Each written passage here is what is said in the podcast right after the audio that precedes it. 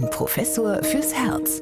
Ein Podcast des St. Theresien Krankenhauses Nürnberg. Herzlich willkommen zu einer neuen Folge unseres Podcasts Ein Professor fürs Herz. Wie immer mit Professor Dieter Ropers, Chefarzt der Klinik für Kardiologie und internistische Intensivmedizin am St. Theresien Krankenhaus Nürnberg und Anja Müller. Heute dreht sich bei uns alles um Herz und Musik. Und Herr Professor Ruppers, Sie haben ja kürzlich mal angedeutet, dass Sie ein ganz passabler Tänzer sind, obwohl Sie meines Wissens den ultimativen Beweis dafür immer noch schuldig geblieben sind. Aber welche Musik bringt Sie denn in Schwung bzw. versetzt Sie in Schwingungen? Das ist gar nicht so eine einfache Frage, weil es hängt natürlich eben tatsächlich von der augenblicklichen Stimmung ab. Also es ist tatsächlich so, wenn ja, die Stimmung etwas ruhiger ist, nachdenklicher, dann bin ich durchaus jemand, der gerne klassische Musik hört. Aber ja, wenn ich zum Beispiel äh, Sport treibe, dann kann es auch durchaus mal etwas äh, lauter zugehen. Also ich glaube, es ist äh, stimmungsabhängig und das geht ja jeden anderen Menschen auch so, dass äh, die Musik, die man hört, durchaus sehr wechselhaft sein kann.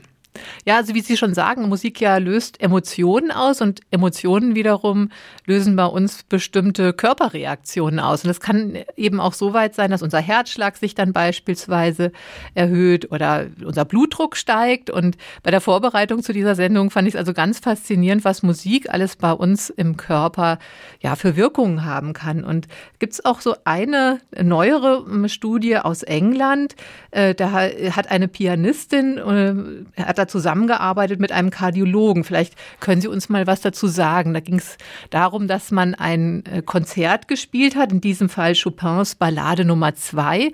Und dann hatte man im Publikum äh, ja Patienten sitzen oder Menschen sitzen mit einem äh, Herzschrittmacher. Und nachher hat man dann diese Daten aus den Herzschrittmachern ausgelesen. Und was kam dabei raus? Es kam im Wesentlichen dabei raus, dass eben Menschen unterschiedlich reagieren auf die gleiche Musik. Also es ähm, hat sich eben gezeigt, dass sich Herzfrequenzveränderungen, aber auch ähm, ja, elektrische Ströme, die der Herzschrittmacher erfasst, eben verändert haben.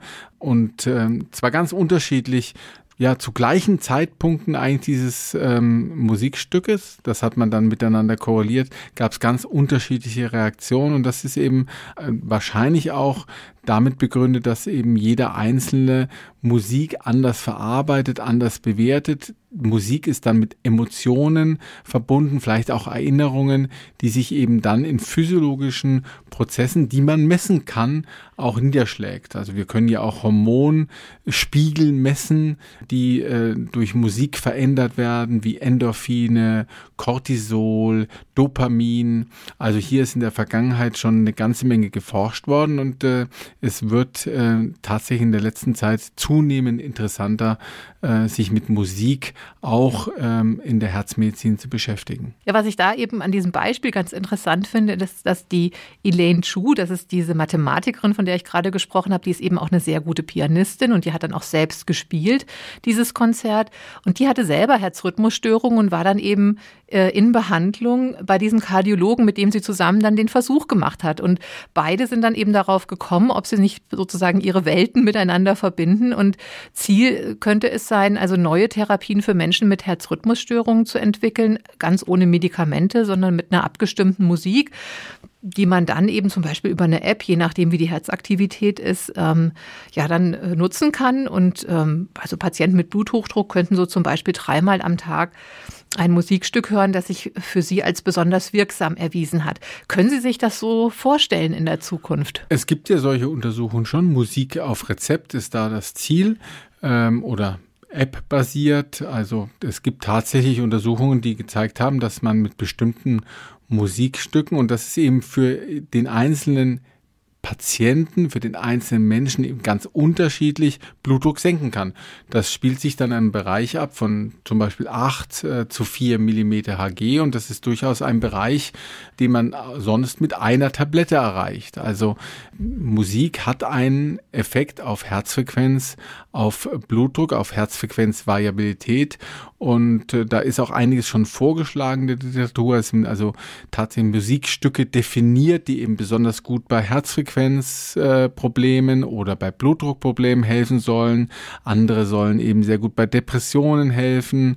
Also das ist ähm, einiges im Fluss und ich kann mir gut vorstellen, dass es begleitend zu einer medikamentösen äh, Therapie durchaus seinen Sinn hat, äh, wenn man diese Stücke, das sind dann tatsächlich aber meistens klassische Stücke, die so definiert sind, ruhigere Stücke. Wenn man die hört, äh, benötigt man ja auch eine gewisse Rückzugsmöglichkeit. Ähm, also man nimmt sich aus dem Alltagsstress ja auch damit etwas zurück, dass man diese Musik aktiv hört und damit werden Stresshormone weniger äh, gravierend ausgesendet. Das Cortisol tritt zurück und das führt eben dann zu Blutdrucksenkung. Also ein durchaus vielversprechender Ansatz, äh, wie wir es bei unseren Blutdruck-Podcast ja auch schon besprochen haben, genau wie äh, die äh, Akupunktur. Also man muss, glaube ich, offen sein für diese ähm, ich möchte fast sagen, alternativen Verfahren. Ähm, und dem Beispiel der Musik zu bleiben, ist ja wirklich auch noch ein sehr, sehr angenehmes ähm, therapeutisches Verfahren, was, ähm, was bei vielen wahrscheinlich ähm, ja mehr Begeisterung auslöst als das Schlucken einer Tablette. Aber ich denke, bei den allermeisten ist es eben begleitend zur normalen Therapie und dann muss man sich halt langsam vortasten.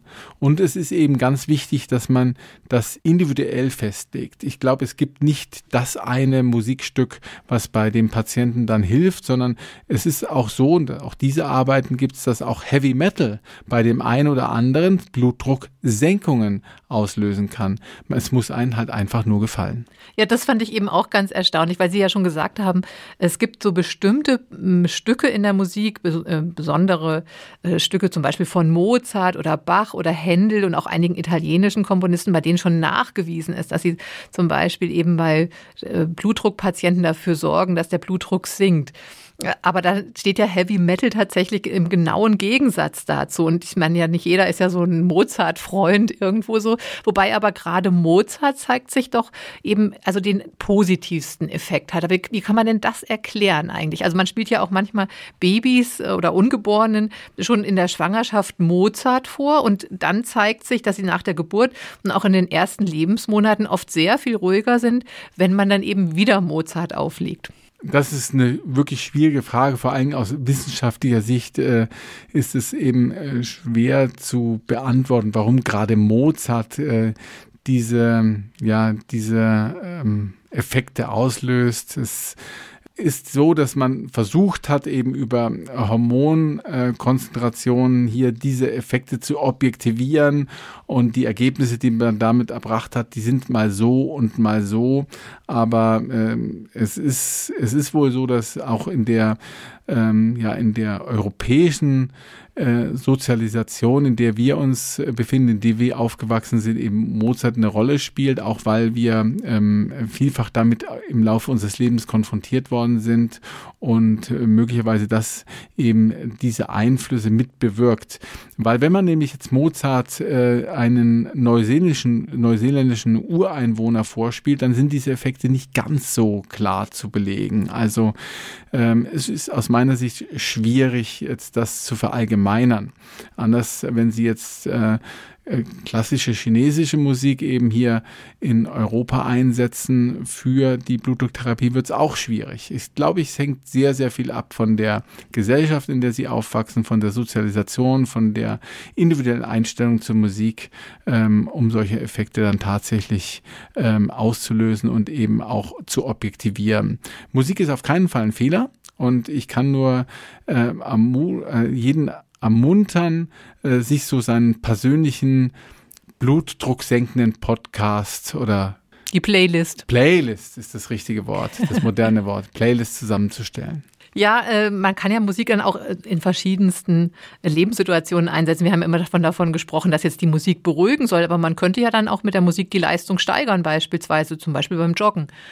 Ganz genau da wird eben Dopamin ausgesendet. Das äh, führt ja dazu, dass man, das ist ein Belohnungs- und Motivationshormon, das auch Schmerz unterdrückt, eben auch und vielleicht auch die ja, das Anstrengungslevel steigert, indem man einfach ähm, die Leistungskrämpfe nach oben schraubt. Und das ist ja der Grund, warum viele eben ähm, dass die Musik äh, begleiten, zum Beispiel Laufen nehmen oder auch nehmen wir das Spinning in, in den Fitnesscentern. Das läuft ja auch mit sehr, sehr lauter Musik, die auch entsprechend ausgewählt ist, äh, damit eben die Leistungssteigerung erreicht werden kann. Das ist ja oft so eine, äh, so eine Musik, die ganz gezielt ähm, für ein solches Spinning-Event äh, herausgesucht wird und es hat seinen Sinn. Und äh, bei mir selber ist es tatsächlich auch so, wenn ich im Studio bin und mit dem Fahrrad unterwegs bin und ähm, es läuft gerade keine Musik, ähm, dann trete ich ein bisschen langsamer, als wenn dann die Musik wieder angeschalten wird. Mhm.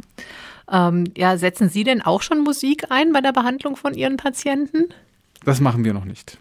Aber wäre das mal eine Option, wo, wenn Sie sich jetzt mit dem Thema beschäftigt haben, ist das eine Alternative mal? Also empfehlen, denke ich, ist es auf jeden Fall definitiv ähm, äh, etwas, was ich jetzt auch nach dem Podcast wahrscheinlich äh, ähm, wenn ich mich noch zusätzlich und mehr damit beschäftige, meinen Patienten empfehlen kann. Also das ist ja, äh, was ich schon sagte, diese Playlist. Ich glaube, das ähm, zu entwickeln für sich selber, eine solche Playlist, die auch ähm, ja unterschiedlich sein kann für verschiedene ähm, Lebenssituationen, dass man das mal designt. Ich glaube, das ist ein guter Ansatz. Ja, gerade was Stressbewältigung betrifft, ist, glaube ich, in der heutigen Zeit äh, diese Rückzugsmöglichkeit mit Hilfe der Musik etwas ganz Wichtiges, um so sein Gleichgewicht wiederzufinden. Und das hat dann natürlich positive Effekte, gerade Blutdruck, Herzfrequenz, solche Dinge. Und langfristig wahrscheinlich, auch wenn man es nicht messen kann und wenn es die Studien dazu noch nicht gibt, auf die kardiovaskuläre Gesundheit. Und Menschen, die dafür aufgeschlossen sind, dahin zu begleiten, ähm, ist äh, für mich durchaus sehr attraktiv, weil ich vielleicht auch für mich was dazu lerne und am Ende für mich eben auch verschiedene Playlists dann definiert habe, die mir dann eben durch die Woche und äh, ja durch den anstrengenden Arbeitstag helfen. Wobei es äh, gibt einige Kliniken, die setzen schon Musiktherapeuten auf ihren Intensivstationen ein. Also da geht es dann darum, dass man quasi Menschen, die jetzt nicht bei Bewusstsein sind, aber auf andere Art und Weise dann versucht zu erreichen. Da gibt es schon eine ganze Menge Entwicklungen, gerade bei den äh, Patienten, die eben ähm, längere Zeit an einer Beatmungsmaschine behandelt werden müssten und dann eben von dieser Beatmungsmaschine entwöhnt werden müssen, das sogenannte Weaning. Ähm, diese Patienten sind ja längere Zeit auf so einer Intensivstation gewesen. Diese Patienten sind gekennzeichnet durch, durch Angst vor Schmerzen, vor Luftnot. Ähm, die hatten natürlich ähm, auch dieses Lebensbedrohende äh, miterleben müssen. Und ähm, diese Patienten, die, denen kann man tatsächlich dieses Weaning, dieses ähm, Abtrainieren von der Beatmungsmaschine erleichtern, indem man eben Musiktherapie macht, genauso wie wir das ja kennen ähm, vom ähm, Schmerzambulanzen. Also auch die Verarbeitung von Schmerz lässt sich mit äh, Musik äh, positiv unterstützen. Und Schmerztherapeuten haben ja durchaus ihren äh, Platz, also Musiktherapeuten ihren Platz in Hospizen und auch in palliativmedizinischen Einheiten. Also die Musik hat da enormes Potenzial, diesen Patienten zu helfen äh, ja, wenn die Musik also da so einen ganz großen positiven Effekt hat, dann müssten doch eigentlich Musikerinnen und Musiker so ganz gesunde Menschen sein. Also die müssten ja dann im Prinzip also sehr wenig unter Herz-Kreislauf-Erkrankungen leiden, denn die sind ja dann täglich mit Musik äh, ja zusammen. Den ganzen Tag über äh, dreht sich alles um Musik und es gibt ja auch Studien, die mit Hilfe von MRT-Aufnahmen gezeigt haben, dass es sozusagen das Gehirnalter von Musikerinnen und Musikern jünger ist als das von Nichtmusikern. Musikerinnen. Könnte man das auch sagen, dass es also auch das Herzalter vielleicht von Musikerinnen und Musikern da positiv beeinflusst wird? Ein bisschen romantischer Gedanke ist schon, dass man durch die Musik halt ähm, sich das Herz jung erhält. Und ich glaube, so ein bisschen ist was dran, auch wenn ich das jetzt wissenschaftlich nicht belegen kann, weil eben Musiker und auch Sänger ja in gemeinhin etwas äh, zufriedener sind, vielleicht etwas ausgeglichener sind, je nachdem, wie man es äh, betreibt. Aber es ist eben auch wir wieder äh, das Individuum entscheiden und es gibt bestimmt ähm, Unterschiede zwischen verschiedenen Musikern. Äh, wahrscheinlich auch ist ein Schlagzeuger ein etwas anderer Typ als ein Harfenist. Ähm, aber im Grunde ist es schon interessant, dass eben zum Beispiel die graue Hirnsubstanz bei Musikern ausgeprägter vorhanden ist und auch der Corpus callosum, das ist also die Brücke zwischen beiden Hirnhälften, ist eben etwas kräftiger bei Musikern und diese Vernetzung zwischen verschiedenen Hirnarealen ist auch ähm, ähm, ausgeprägter als bei den Nichtmusikern. Also da gibt es eine enorme Bandbreite an Beobachtungen, äh, die wir halt so richtig nicht einordnen können, aber man spricht in dem Zusammenhang auch von Neuroplastizität, also dass das Gehirn insgesamt leistungsfähiger ist, weil es einfach bei Musikern besser vernetzt ist. Und ob das dann beim Herzen eben auch solche Effekte gibt, ist, glaube ich, noch nicht systematisch äh, gut genug untersucht. Mhm. Ich kann es mir aber gut vorstellen. Ja gut, ich denke mal, wenn man ein Instrument spielt, da ist man ja natürlich auch, äh, man vervollkommt man sich ja auch irgendwie mit dem Instrument oder man wird ja auch immer besser oder versucht immer besser zu werden. Das heißt, das Gehirn ist ja auch unglaublich gefordert, auch in der ganzen Komplexität des Spielens. Ja, also es ist sicherlich ähm, ein großer Anspruch, den das Gehirn zu bewältigen hat. Ja, auch das, was dann weitergegeben muss, manuelles Geschick, ja, diese Dinge, die auch, ja, man muss ja gleichzeitig lesen oder man muss sich erinnern an die an Noten, die man spielen möchte. Also hochkomplex und äh, wahrscheinlich auch ähm, ja Intelligenz erhaltend, Intelligenz fördernd. Ähm, auch dazu gibt es ja Untersuchungen mit Hilfe von Musikern. Ähm, aber nochmal, es ist eben schwer, das tatsächlich ähm, in Studien zu bewerten äh, und zu objektivieren. Ähm, aber die Musik ist sicherlich ähm, etwas, was eine große Rolle spielt bei eben der Erhaltung von Gesundheit. Ich würde nicht ganz so weit gehen, dass ich sage, es spielt die gleiche Rolle wie Bewegung und äh, Sport, aber es geht in diese Richtung. Ja, und es ist ja auch ganz interessant, dass es äh, auch unter Ärztinnen und Ärzte ganz gute Instrumentalist, äh, Instrumentalisten gibt. Also sehr gute Musikerinnen und Musiker. Es gibt ja auch Ärzteorchester. Ist auch kein Zufall wahrscheinlich. Na, es gibt sehr viele ähm, ärztliche Kolleginnen und Kollegen, die halt äh, Musik äh, machen, aktiv machen, die ähm, sich an diesen Orchestern beteiligen. Und äh, ja, da gibt's jetzt äh, verschiedene Überlegungen dazu. Man kann sagen, na gut, die viele Kolleginnen unromantisch kommen vielleicht aus einem bürgerlichen Elternhaus, wo man einfach ein Musikinstrument gelernt hat, das hat sozusagen zur Erziehung gehört und dann hat man das auch weiter im Erwachsenenalter betrieben, gibt es dann auch auf seine Kinder weiter. So kann man es sehen, aber vielleicht ähm, etwas spannender ist die Überlegung, dass die Musik natürlich auch äh, ja etwas zum Teil Mathematisches hat und gleichzeitig auch etwas Emotionales. Und äh, das ist ja auch das, was von vielen Medizinern in ihrem täglichen Leben irgendwo verlangt wird.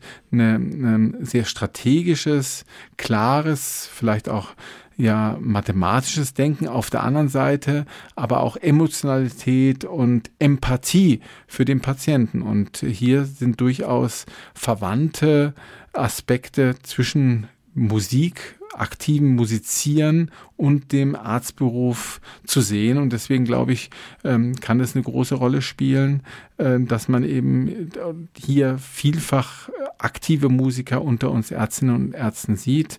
Ähm, aber natürlich auch, sagen wir mal, den Ausgleich zu suchen, den Ausgleich zwischen dem, was man äh, täglich ähm, ja als Ärztin und Arzt erlebt und die Verarbeitung von dem, da hilft die Musik wahrscheinlich auch sehr weiter, um hier ja diesen diesen Ausgleich und diesen Belastungen ja so ein bisschen zu widerstehen. Für manchen ist es die Musik, für andere ist es der Sport, aber der Ausgleich ist sicherlich etwas ganz Bedeutendes. Spielen Sie denn selbst auch ein Instrument? Leider nicht. Ich habe wie viele meiner ja, Altersgenossen geboren Ende der 60er Jahre, die Blockflöte erlernt in der Grundschule.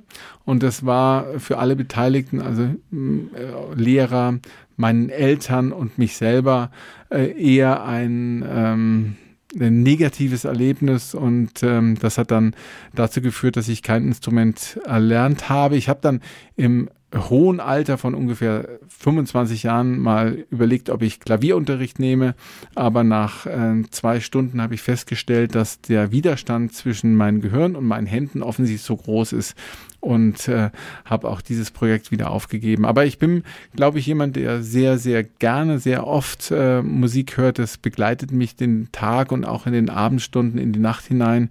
Also ich ähm, bin da auch quer durch den Gemüsegarten unterwegs, je nach Stimmung. Äh, ich gehe gerne in klassische Konzerte, aber ich höre mir auch äh, moderne Musik an. Ähm, das ist ganz unterschiedlich und hängt eben sehr, sehr von meiner augenblicklichen Stimmung ab. Nun gut, Alternative zum Instrument wäre ja das Singen. Das sehr, ja. Singen ist ja sehr gesund. Also wie sieht es denn damit aus? Unter der Dusche äh, bin ich ein Tenor. Ja, und es macht mir auch sehr viel Freude. Singen macht ja auch Freude. Man singt, wenn man Freude empfindet, wenn man fröhlich ist. Und auch das Singen zum Beispiel im, äh, mit anderen, das ist ja etwas, was ähm, in den letzten Jahren wieder aufgekommen ist. Das Chorwesen in Deutschland hatte eine große Tradition und äh, lange Zeit äh, war das Chorwesen ja so ein bisschen durch Nachwuchssorgen ähm, beeinträchtigt, aber ähm, inzwischen ist es so, dass immer wieder mehr Chöre entstehen und es hat schon seinen Sinn, weil äh, durch äh, gemeinsames Musizieren und eben auch durch gemeinsames Singen ähm, werden hier auch hormonelle Prozesse in Gang gesetzt, die was mit Vertrauen zu tun haben, mit Sozialität, mit äh, Gemeinschaftserleben und auf die Weise eben auch ähm, wieder zu ja, zu einer verbesserten Stimmung äh, führen, zu weniger Stress, zu weniger Blutdruck, ähm, zu mehr kardiovaskulärer Gesundheit. Und auch im höheren Lebensalter, wenn Sie an Menschen denken, die vielleicht ihren Partner verloren haben, wenn die dann sich an gemeinsamen Singen anschließen, im Chor eintreten, das ist für viele etwas ganz Besonderes und bringt dann wieder mehr Lebensfreude ähm, in den Alltag. Und deswegen empfehle ich das tatsächlich auch im Gespräch mit meinen Patienten. Mensch, gehen Sie doch mal äh, zum Chor, wenn Ihnen das früher schon Spaß gemacht hat. Gehen Sie einfach singen. Und ähm, das, glaube ich, hilft. Ja, wahrscheinlich ist es auch so, dass nicht umsonst in dem Wort Zugehörigkeit das Wort Hören drin steckt. Also, dass man sich eben auch miteinander dann auch verbunden fühlt einfach. Und das bringt ja auch schon sehr viel. Ich meine, in der Vorweihnachtszeit gibt es ja jetzt auch irgendwo in vielen Stadien Möglichkeiten, Weihnachtslieder zu singen. Wer hätte das vor ein paar Jahren gedacht, dass die Leute sich spontan treffen und gehen zum Singen zusammen? Ähm, das, äh, ja, ist sehr, sehr schön, muss man sagen. Es muss ja auch nicht immer gleich die Musik sein. Es tun ja schon einfache Klänge. Kommen wir zur Klangschalen Gentherapie habe ich eine kardiologische Praxis in Berlin entdeckt, die bietet das für ihre Herzpatienten an. Haben Sie das auch schon mal ausprobiert? Ich habe es nicht ausprobiert, aber in Vorbereitung auf den Podcast habe ich es nachgelesen und da gibt es ja tatsächlich schon Studien dazu, äh, die eben auch zeigen konnten, dass durch Klangschalentherapie Blutdruckeffekte erreicht werden. Also auch hier ähm, ähnlich wie bei der Musik ähm, haben wir Effekte, die durchaus eine Tablette zum Beispiel ähm, verhindern können. Und äh, auf die Weise äh, denke ich auch äh, ihren Sinn haben. Und Klangschalentherapie auch auf Intensivstationen wird das eingesetzt ähm, bei Behandlung von anderen Erkrankungen wie Depressionen spielt es eine Rolle Stressabbau. Also ähm, ich bin da jemand, der sehr, sehr offen ist für alle möglichen Verfahren, wenn sie dem Patienten eben nur helfen.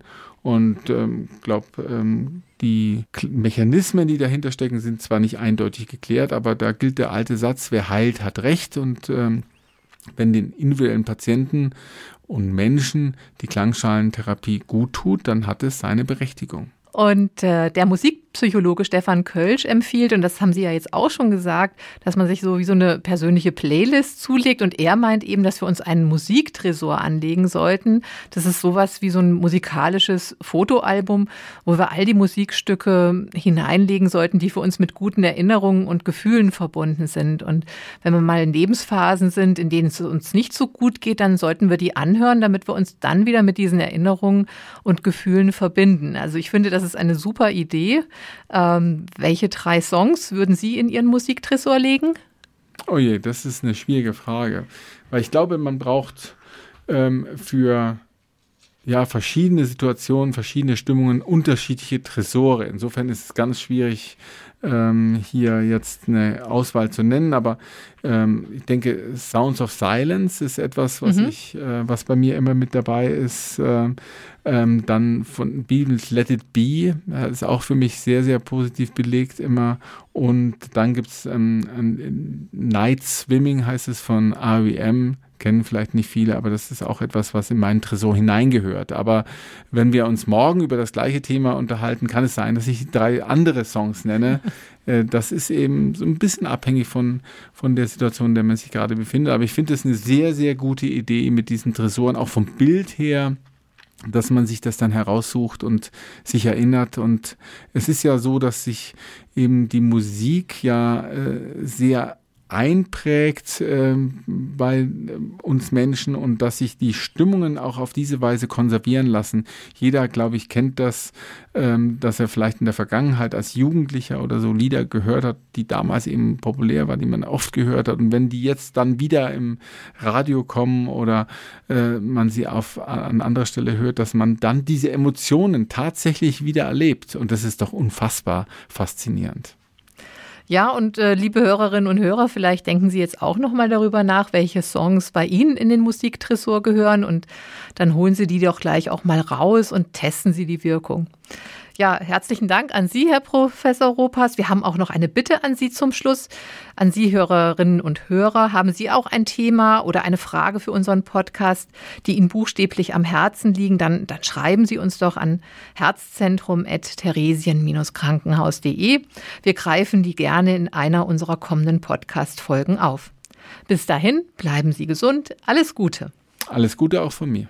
Bis demnächst. Ein Professor fürs Herz. Ein Podcast des St. Theresien Krankenhauses Nürnberg.